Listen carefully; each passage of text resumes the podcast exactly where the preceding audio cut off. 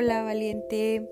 Este episodio es en colaboración con la mazmorra, mazmorra restaurante, que se encuentra en el circuito Maya número 12. La mazmorra es un lugar extraordinario donde puedes llevar a esa personita especial y darle una grata sorpresa. Además que la comida está deliciosa, deliciosa y es creada por el chef Fermín.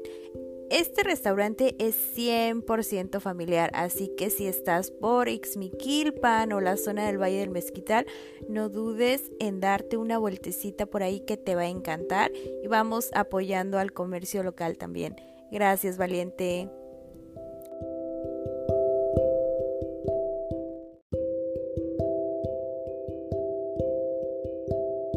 Hola, hola, bienvenidos a Valientes. Hoy está conmigo una mujer increíble.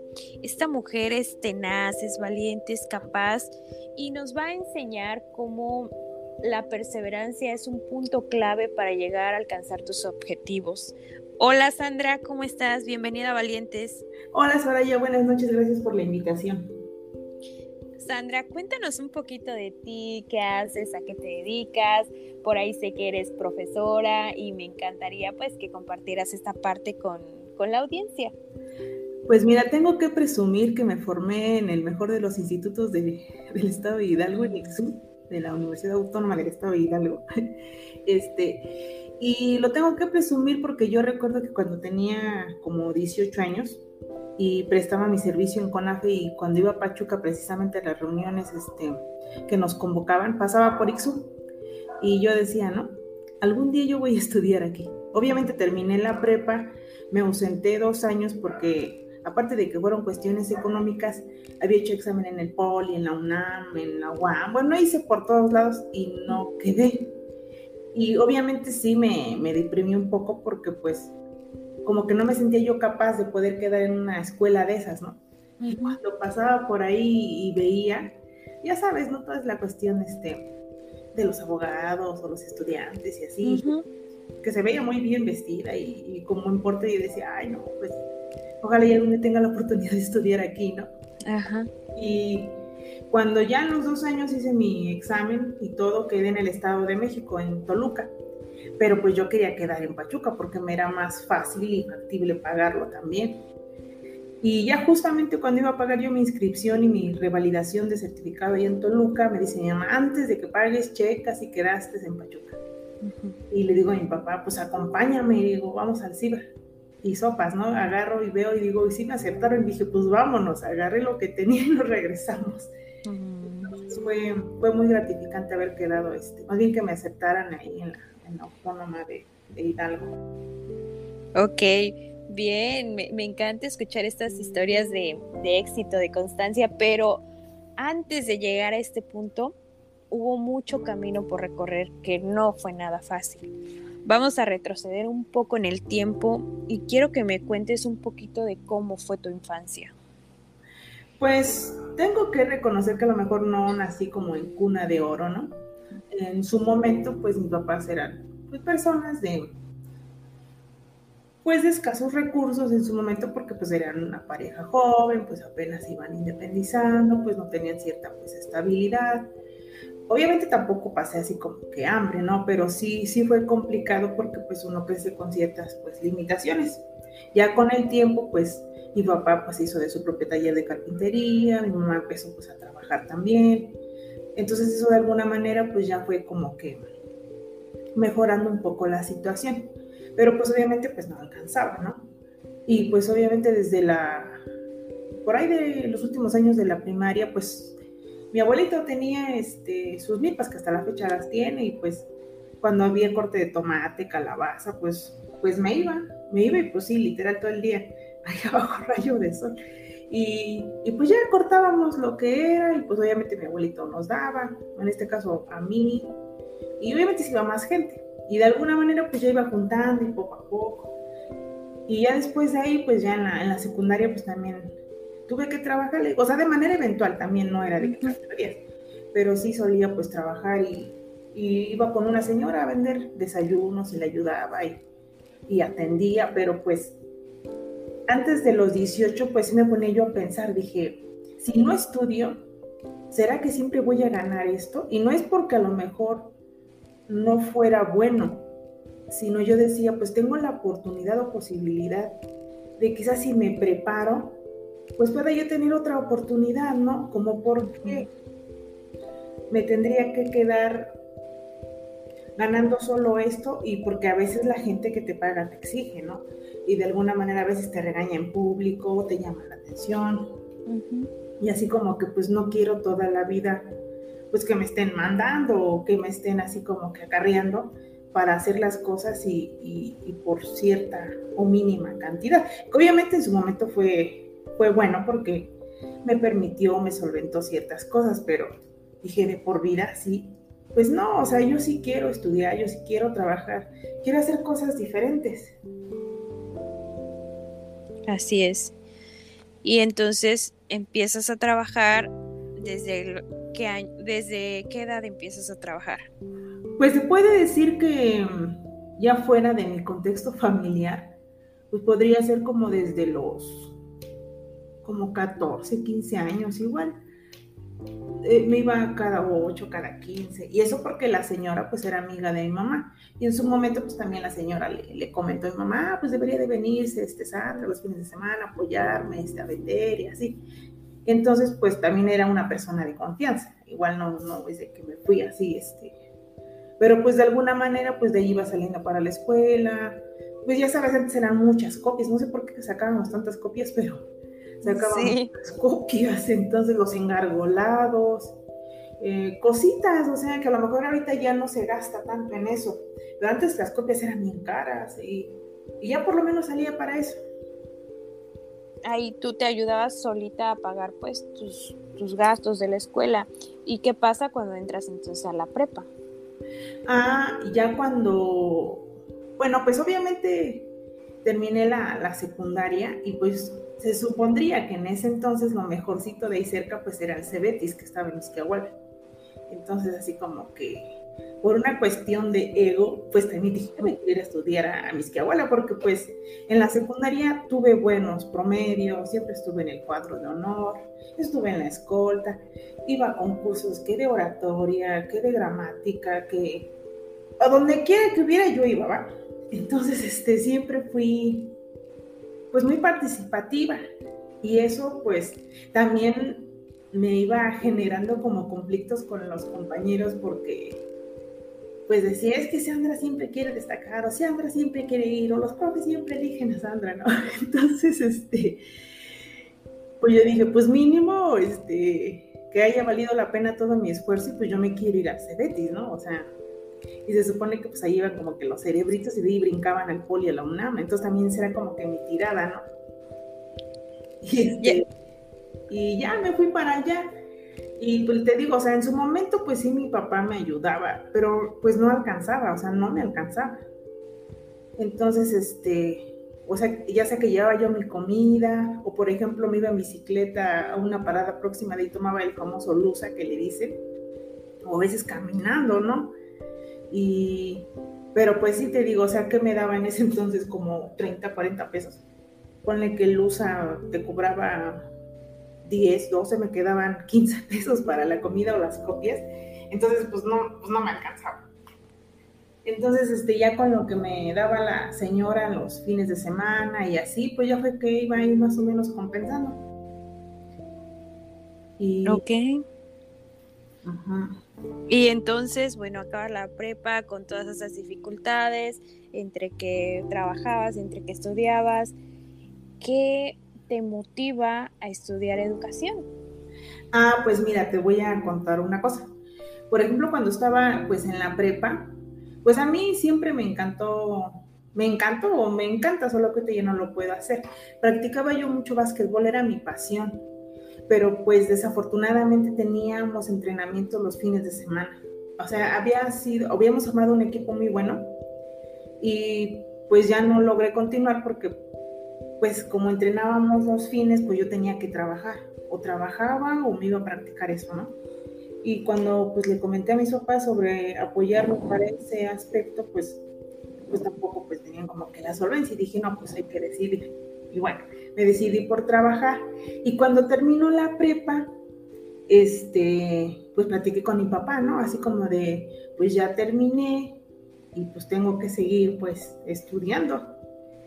Y sí fue un tanto, sí me impactó mucho cuando hablé con él y me dijo, pues, pues es que ya no sé cómo le vas a hacer porque la verdad no, pues no cuento con el recurso para seguirte apoyando. Y dije, pues ¿cómo no voy a estudiar? Y, o sea, tanto esfuerzo, tantas cosas como para quedarme así. Y luego, pues, o sea, en su momento tenía a mi novia, ¿no? A lo mejor pensaban que pues ya me iba a casar o me iba a embarazar, qué sé yo. Pero dije, no, o sea, yo quiero estudiar, yo sí quiero trabajar, yo sí quiero aprender cosas diferentes, salir del pueblo. Yo, sí, o sea, hacer algo diferente. Entonces, esa vez platicando con una amiga, ella igual me decía que, que le costaba trabajo, este, igual seguir estudiando. Me dice, ¿y por qué no nos metemos al CONAFE? El CONAFE. O sea, yo no sabía qué era eso. Y en eso, este, allá, por, ah, justamente en el Cebeta, vi un, papelito en una combi que decía reunión de informativa de CONAF. Y yo dije, voy a ir a ir. Entonces llegué a ir un fin de semana, esa vez no fui a trabajar, me fui a la reunión y ahí nos hicieron la invitación y nos dijeron que teníamos que dar clases a los niños. Y así como que, pues bueno, que te mandaban cerca y que, ah, sobre todo la beca, que por tres o seis años dije, pues me iría becada. Dije, bueno, pues ¿por qué no?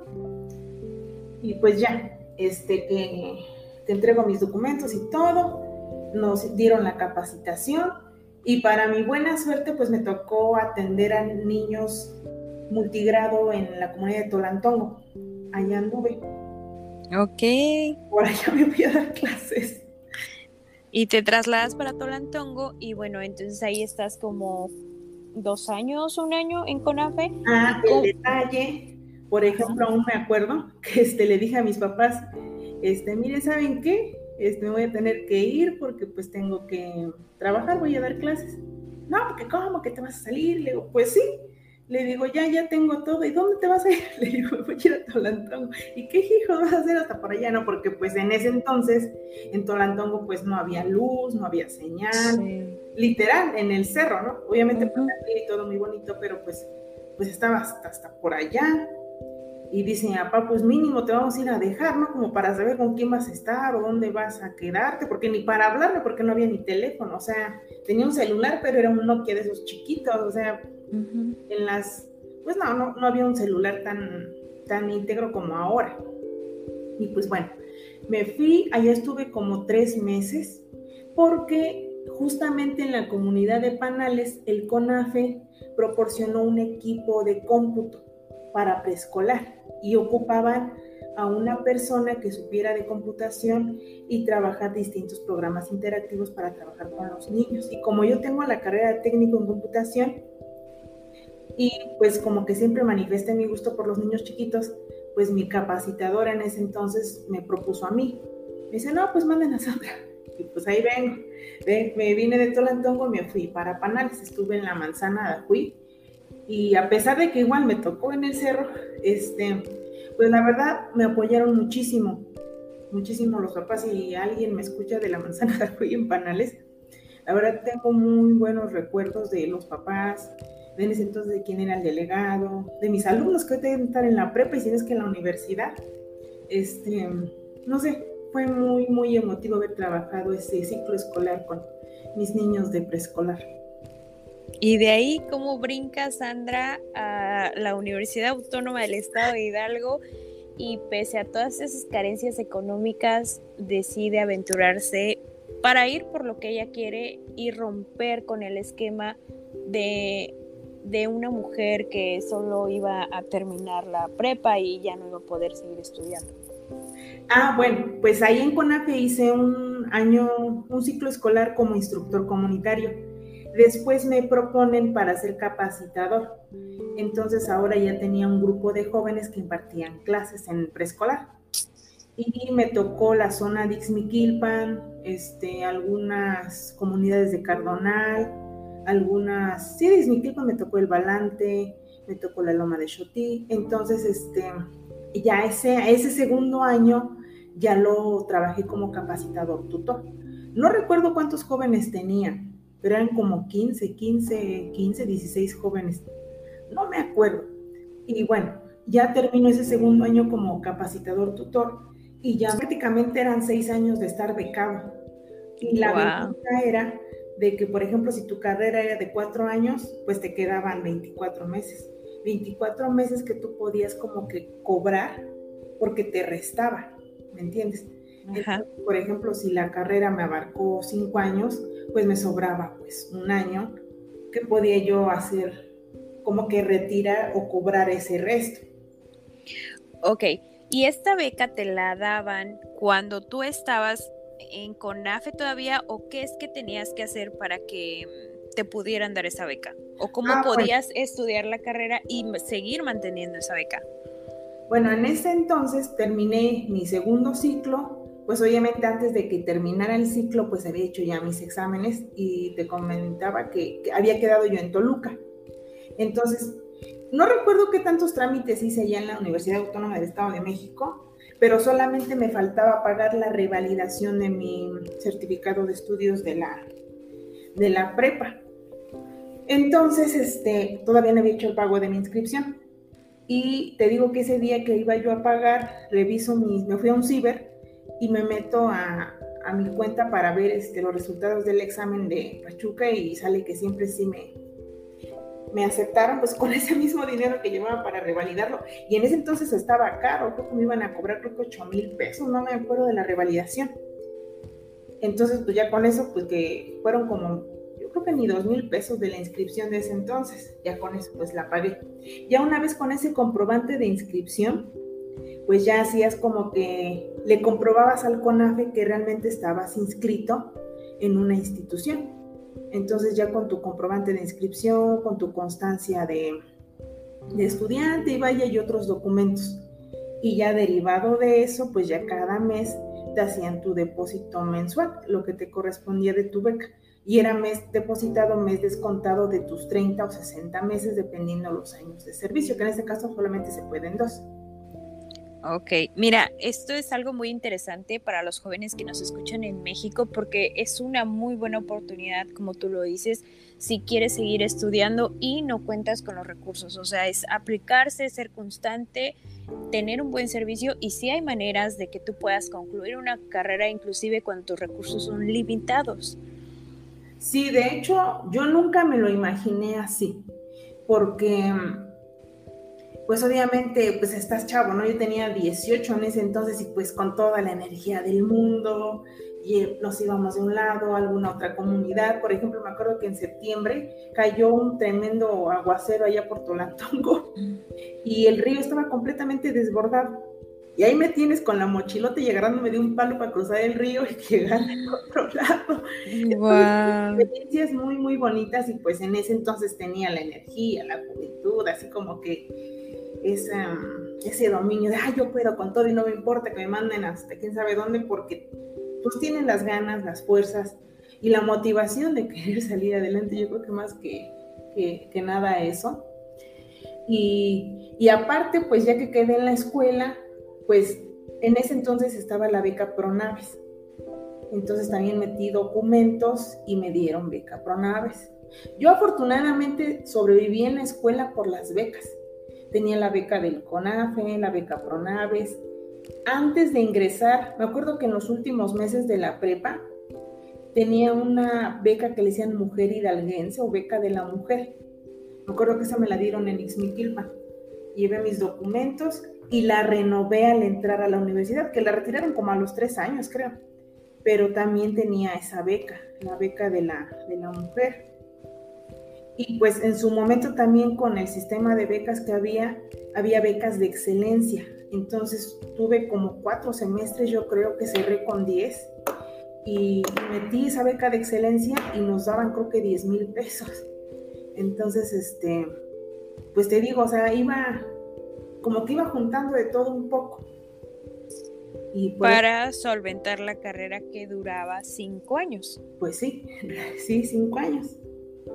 Muy bien. Em, es sorprendente cómo ha sido tu evolución a través de, tu, de tus propias experiencias, ¿no? Y cómo no has dado tu brazo a torcer y decir, ay, sabes que ya mejor pues me quedo con lo que la vida me da y con lo que la vida me tocó, sino que tú sola te has abierto tus propios medios. Y bueno, cuando acaba la carrera, ¿qué pasa por tu mente? Eh, que ya te ibas a dedicar a algo que te gustaba y que todo este esfuerzo de cinco años había valido la pena, o inclusive más por todo lo que pasaste en la niñez y en tu adolescencia. Ah, bueno, también te voy a comentar algo importante. Cuando claro. la prepa, yo estaba obsesionada que quería una ingeniería matemática. O sea, yo mi idea era yo voy a ser ingeniero en matemáticas y de hecho había hecho examen en el Politécnico precisamente para eso. Y o sea, yo estaba como que muy obsesionada con las matemáticas porque ese era mi fuerte en el, en el Cebetis.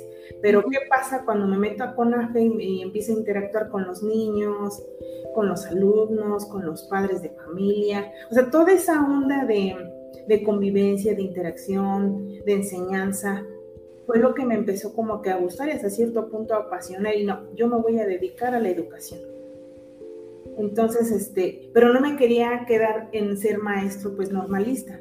Entonces empecé a investigar y, por ejemplo, la carrera de ciencias de la educación no solo te da la opción de ser docente, también te permite este, ejercer, por ejemplo, en diseño curricular, por ejemplo, todo lo que tiene que ver con elaboración, planes, programas, certificación de planes de estudio, precisamente de carreras o ingenierías, famoso currículum que le dicen.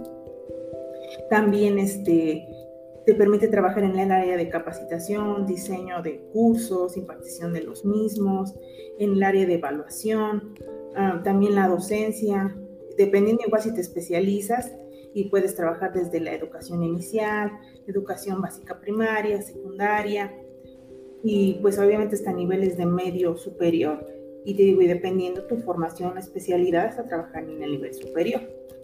Entonces da, da para mucho esa carrera. Entonces dije, yo quiero algo así, o sea, no es que ser docente sea malo, pero dije, si tengo otras oportunidades de trabajar en, el en educación y lo puedo abordar de esa manera, pues perfecto, ¿no? Porque pues yo ya había trabajado en diferentes escenarios de CONAFE, aunque mejor de chocolate, ¿no? Porque pues es tu experiencia y la poca formación que tienes, pues a lo mejor no te da para mucho, pero pues era lo que que había y sobre el trayecto pues te ibas capacitando, formando, los compañeros te compartían y pues ya ibas tú como que pues mejorando sobre la marcha. Y por eso fue que a mí me gustó y me apasionó eso y dije, no, yo quiero estudiar algo relativo a la educación. Y cuando me quedé en, en la carrera de ciencias de la educación, dije, creo que aquí, aquí es mi, aquí es mi lugar. Qué bonito escucharte, qué bonito escuchar la evolución que has tenido como persona. Me encantaría que compartieras alguna historia de vida que te hiciera más fuerte, que te hiciera más resiliente. Tu historia eh, eh, ha sido relevante en subidas y bajadas, ¿no? Pero tienes algún momento muy crucial que hayas dicho, de aquí es una Sandra que va a mejorar su forma de ver la vida, que tiene madurez, que afronta las situaciones de mejor manera? Mm, pues yo creo que a lo largo, por ejemplo, de la carrera universitaria, pues sí, yo creo que como todo es un proceso de, de evolución. Y pues obviamente conforme creces o conforme va avanzando el tiempo, pues como que vas especificando o vas determinando más que nada tus objetivos. ¿Qué quiero? ¿Cómo me veo en un año, dos años? ¿Qué quiero hacer? ¿A qué me quiero dedicar? ¿Cómo lo voy a llevar a cabo? Este, no sé, siempre he pensado en esa parte de qué quiero y cómo lo voy a hacer. Y pues obviamente en su momento, pues a mejor tuve la oportunidad, no sé, de, casarme y tener hijos, ¿no? Y no es porque tampoco sea algo malo.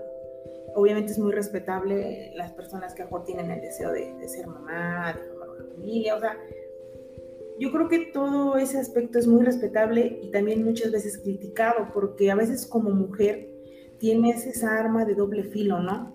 O, obviamente que se puede, pero a veces sí está un poco marcado de decir, me caso y me dedico a, mis hijos y a mi familia, o me dedico a lo que yo quiero, me dedico a, fortalecer mi formación profesional, eh, tener más experiencia, tener más conocimiento y hay quien opta por este, unir los dos y a lo mejor hay quien le ha funcionado y está perfecto, ¿no? Pero al menos yo hasta ahorita pues me he inclinado más por la segunda parte que te comento, ya sea por los tiempos, por el trabajo que tengo, porque pues también he tenido unas situaciones ahí de salud medias complicadas, pero han sido pues también temporadas, ¿no?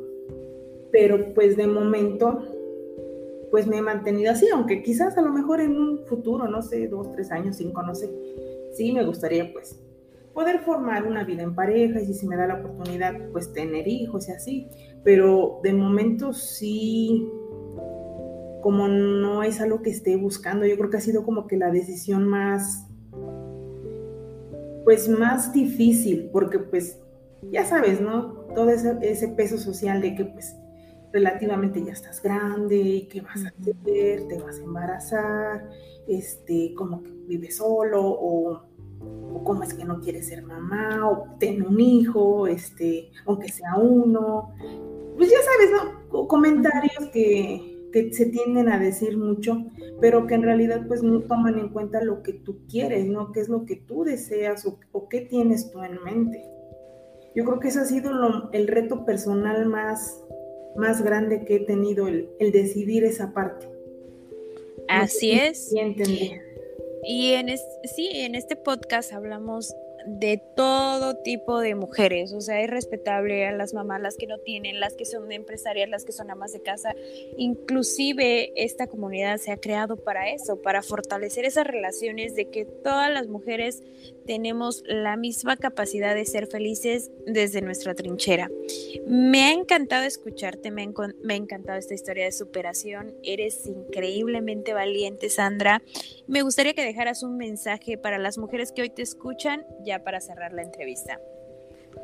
Pues no voy a decir que ser mujer sea difícil, puesto que hoy en día tanto el hombre como la mujer pues es vulnerable y pues obviamente tenemos cierta historia de vida, ciertos patrones de conducta, ciertos ambientes familiares que también inciden en, en nosotros porque eso se determina desde la niñez. O sea, todo aquello que, que evoluciona en nuestra vida adolescente y de adulto, pues se ve reflejado por quizás la, la infancia que tuvimos, ¿no? Pero también no es como el pretexto para justificar y decir, no, pues es que yo tuve una infancia difícil, una adolescencia complicada, por eso soy así. O sea, aquí el punto no es justificar el por qué naciste en, X lado, en, en diferentes condiciones. Tampoco es culpa del papá o de la mamá que a su modo pues te hayan criado de esa manera, sus posibilidades, porque pues también ellos no, no se les enseñó a ser padres. Sin embargo, lo que sí es importante recalcar que mm, nuestra vida es nuestra responsabilidad y todo lo que, lo que tiendas a hacer, ¿no? Y si te, eh, ahora sí que si te Em, no sé, si te evocas al deporte, pues qué padre, si te evocas al estudio también, si tu deseo, porque también he conocido compañeras, amigas que, no, pues yo sí me quiero casar, mi familia, mis hijos, mi esposo, ¿verdad? Cual sea el deseo o la intención que tengas de vida, es respetable siempre y cuando lo decidas y estés convencida. Porque en algún momento yo sí lo pensé, dije, si me caso y tengo un hijo solo para darle gusto a mi mamá o a mi familia, pero dije, no, o sea, ¿dónde está lo que yo quiero? O sea, lo que yo realmente anhelo. Si voy a estar sola en unos años o de por vida, no lo sé, o sea, eso yo no lo determino. Sin embargo, sí, siempre he tratado de estar segura en el momento y de lo que estoy haciendo. Y obviamente ser una persona pues consciente y responsable, claro, o sea, pero sí, sí es importante determinar qué quieres y cómo lo vas a hacer porque por ejemplo mucha gente he escuchado, es que dice, es que no tengo, es que no puedo, o sea, pero ¿por qué no vas a poder? O sea, ¿por qué no tienes? O sea, ¿por qué no? O sea, siempre es importante hacer como que ese proceso reflexivo y decir, ¿por qué no podría hacerlo? ¿Qué me limita? ¿Qué es lo que me lo impide? Y si tú mismo te contestas y las respuestas son más positivas que negativas, pues el bloque es mental. Entonces yo siempre lo he dicho, define qué quieres y cómo lo vas a hacer y, ponlo en práctica de ya. Así es. Me ha encantado tenerte por acá. Eh, es increíble la historia de vida que tienes. Te mando un abrazo enorme, enorme. Mucho éxito, Sandra. De verdad te lo mereces. Y que la vida te dé muchísimas sorpresas y que cada día seas más feliz de lo que ya eres. Gracias por estar hoy en Valientes. Que tengas bonita noche. Bye bye. Gracias. Bye.